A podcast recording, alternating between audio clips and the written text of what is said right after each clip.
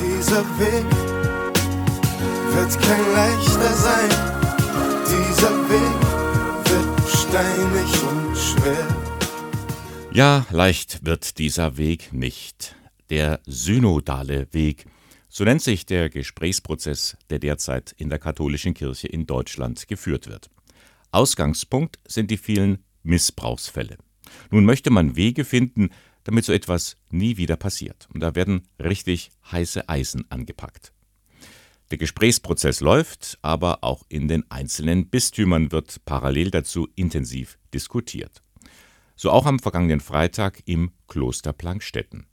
Und da hat der Eichstätter Bischof Gregor Maria Hanke unmissverständlich klargemacht, ihm fehlt ein spiritueller Aufbruch.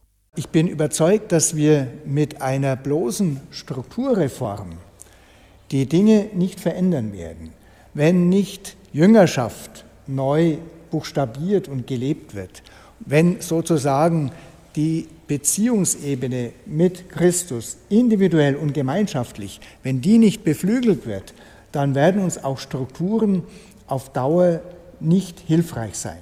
Die anderen Teilnehmenden an der Diskussion wollten das gar nicht leugnen, aber sie machten ebenso klar, die Kirche muss sich verändern, sonst verliert sie immer mehr an Glaubwürdigkeit.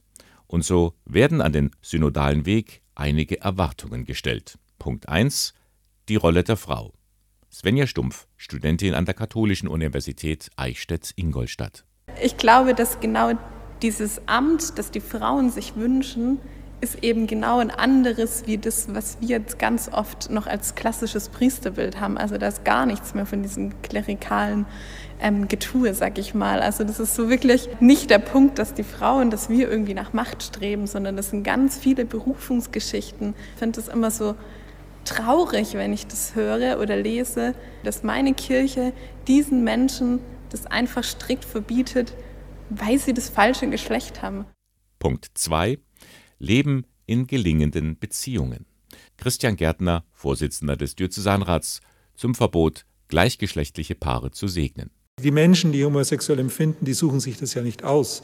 Die sind ja sozusagen auch eine, wie soll ich sagen, eine Variante der Schöpfung auch wenn das so nicht im, im Schöpfungsbericht drinsteht. Wir, wir nehmen wahr, es gibt sie. Punkt.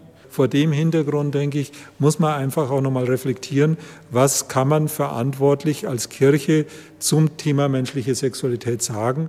Punkt 3. Machtmissbrauch.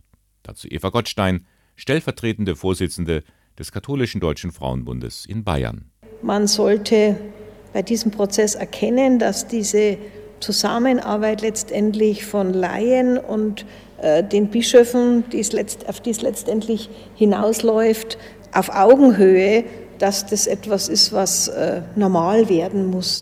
Punkt 4. Die Lebensform von Priestern. Edwin Grötzner, Sprecher des Priesterrats der Diözese. Mein Thema ist, wie kann man junge Männer zu Persönlichkeiten heranziehen?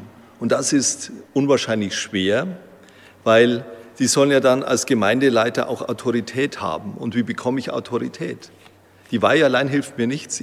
Wenn ich da neu in eine Pfarrei komme, dann fragen die nicht, was hat der jetzt studiert, was hat der für eine Note im Diplom, sondern ist er ein Mensch und kann er mit Menschen umgehen, ist er eine Persönlichkeit. Alle diese Fragen werden derzeit sehr kontrovers in der Kirche besprochen, nicht nur bei dem Podium in Plankstetten, das man per Livestream verfolgen konnte. Das sind halt auch die zentralen Themen auf dem synodalen Weg. Und darum hat Bischof Hanke eine große Sorge. Ich hoffe und erwarte, dass wir bei diesem synodalen Weg nicht auseinanderbrechen. Wir hier in Deutschland und auch nicht mit der Weltkirche. Dieser Weg wird kein leichter sein. Dieser Weg wird steinig und schwer.